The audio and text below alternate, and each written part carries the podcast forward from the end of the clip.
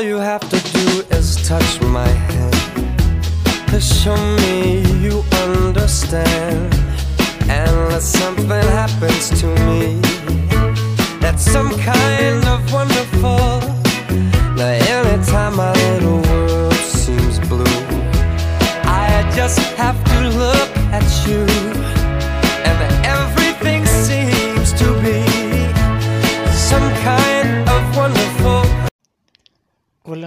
¿Cómo estás?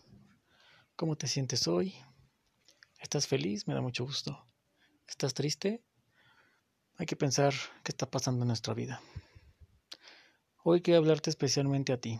Gracias por oírme, por tener el tiempo, por darte la oportunidad de escucharme mientras estás trabajando, mientras vas en el transporte, mientras estás en tu casa haciendo home office, o tal vez has vuelto a la oficina y te das el chance de escucharme.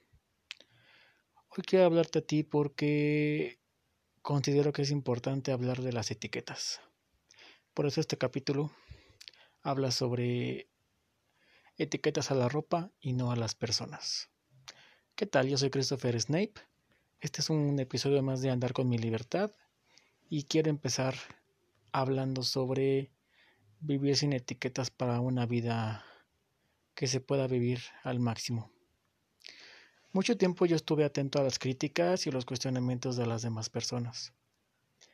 Los demás me tenían que cuestionar o me cuestionaban sobre mi imagen, sobre mi desempeño, mis tareas, mis calificaciones, mis acciones o mis opiniones.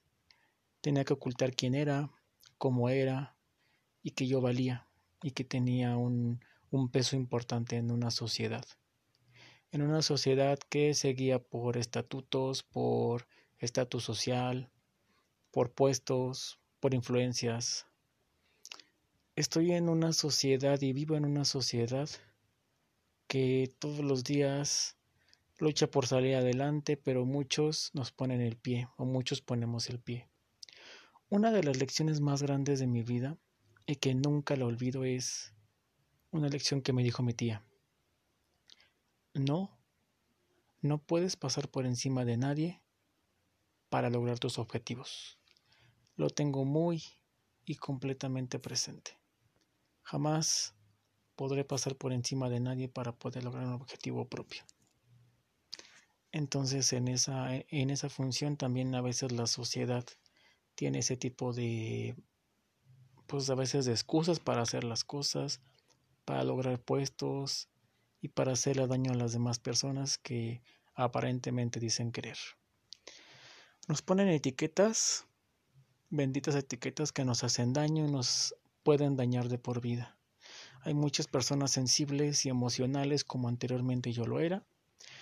Creo que ser emocionalmente débil o sensible no tiene que ver con ser débil o con ser una persona que tiene que dejarse de los demás. Ser alguien propenso a etiquetas te bloquea los sueños y tira tu intención. La intención la aprendí mientras aprendía a Tai Chi. Hay una disciplina que se llama, no es como Tai Chi, es más bien, es una rama, pero se llama ensoñar. Habla sobre tener sueños lúcidos. Pero mientras hacía los ejercicios, siempre se llamaba hacia una intención desde el fondo del corazón, mientras hacías los ejercicios. La intención nos permite tener, un empuje para lograr, lograr, nuestras metas. Es como esa pasión, eso que tenemos en el alma que nos dice, hazlo, el, el cómo, vamos, puedes lograrlo, puedes hacerlo. Eso que tenemos en la mente y cuando tenemos esa intención, buscamos las herramientas para lograrlo y actuamos en consecuencia de, de esa intención. También existen las personas que nos dicen o nos ponen determinadas etiquetas y nosotros no las creemos. Etiquetas de, y perdón por lo que voy a decir, por los adjetivos y calificativos que voy a utilizar, pero eres gordo, no eres capaz, no puedes, estás muy tonto para hacer esto, tú no podrías lograrlo, como alguien como tú puedes lograr esto, tu idea no es importante. Em, también otros adjetivos como eres demasiado flaca, tu color de piel no combina. De alguna manera también es importante cómo dudar de nosotros mismos nos hace creer que no somos suficientes. ¿Cómo permitimos que golpee nuestra, nuestra autoestima? ¿Dónde nos estamos permitiendo poder conocernos a nosotros mismos hasta el fondo? Eh, cuando nos permitimos conocernos bien, el autoconocimiento es básico. Eh, desarrollar nuestras habilidades y cualidades a veces se convierte en un proceso fragmentado porque en el que nos en el proceso de conocernos durante que estamos pequeños, somos adolescentes o la edad que tengamos, siempre va a existir personas que nos van a hacer dudar de nosotros, que no somos capaces, que nuestra seguridad y nuestra actitud no son las correctas, pero al final de cuentas, cada quien crea su proceso, todos, todos podemos crear. A veces queremos encontrar la fórmula mágica. Eso se dice en muchos lados. La fórmula mágica para adelgazar, la fórmula mágica para tener más autoestima, la fórmula mágica para encontrar el camino y ser mejores personas. En mi experiencia, eh, creo que la seguridad y la actitud las fui aprendiendo en el camino. Muchas personas a veces me dicen, es que eres muy seguro, eh, lo dices muy convincente, y es un tanto cierto, pero a veces yo siento que estoy en un camino que no se termina, que es constante. Y es constante porque yo he dedicado tiempo, he dedicado reflexiones, dolor, tristeza, eh, de pronto me aíslo y digo, tengo que, tengo que encontrar el camino que es mío, el, no el camino de los demás, no repetir la historia de mis papás, de mi familia, de mi árbol genealógico, porque tiene mucho que ver. Este análisis tiene mucho que ver. Nunca te has puesto a pensar si eh, tus padres sufrieron alguna enfermedad, tuvieron alguna, eh, a qué edad fueron sus relaciones, a qué edad se casaron, a qué edad tuvieron hijos, influye mucho. Influye mucho si lo analizas detenidamente, influye mucho en, en tu presente. Y hacer consciente este tipo de cosas nos ayuda mucho a, poder romper patrones. El simple hecho de ser consciente y saber, por eso es importante, yo antes no lo consideraba como algo vital, pero es algo muy importante saber la historia de tu familia. Ver quién estuvo antes, quién estuvo después, qué sucesos importantes ocurrieron en la historia de tu familia. Por otra parte, cuando hablo sobre el tema de que la gente nos hace dudar, es muy fácil romper un corazón un sueño y quebrantar la seguridad de, de, los demás, hacer dudar a otra persona, pero así como nos fragmentamos nosotros, nos toca construirnos. Cada una de las personas que dañamos o a nosotros que nos, que nos dañan, nos toca construirnos. Es como tener una arquitectura mental, la infraestructura de las emociones. Sentarte un día contigo mismo y poder tener la habilidad de reconocer mediante un ejercicio de honestidad, saber que es importante y necesario para ti. Eh, claro, esto no es una, una tarea sencilla, tienes, tienes que tener esa habilidad de poder entenderte, de a veces no, no simplemente reclamarte, resaltar todo aquello que te hace sentir valioso, valiosa, saber que estás en un constante ensayo y error, ensayo y error y que siempre puedes volver a intentarlo, no importa la edad que tengas, no importa de qué familia provengas, no importa en qué país vivas, todo es, es, es vital para poder ser una, ser una mejor persona. Así como todos los árboles echan raíces, tú eres ese árbol que puede resistir el sol, la lluvia, el aire, el polvo. Sin embargo, sin embargo, algunos permanecen, permanecen siempre de pie, fieles a su función en la vida. Ahora te pregunto, ¿eres fiel a tu objetivo o a tu misión? ¿Eres congruente con tu meta? Tal vez no muchos, no muchas personas conocen su meta a esta altura. Puedes tener 15, 16, 24, 35, 40, 50 años. Y puede que vayas únicamente como el mm, como el como el barco como el barco en el agua, eh, que a donde lo lleve el aire. Pero es bueno saber cuáles son tus talentos, en qué eres bueno, qué te gusta, para ti qué es importante. No, no que es importante para los demás, porque a veces estamos enfocados en qué es importante para los demás, qué, qué quieren ellos de mí, qué están esperando. Más bien, ¿qué esperas tú de ti?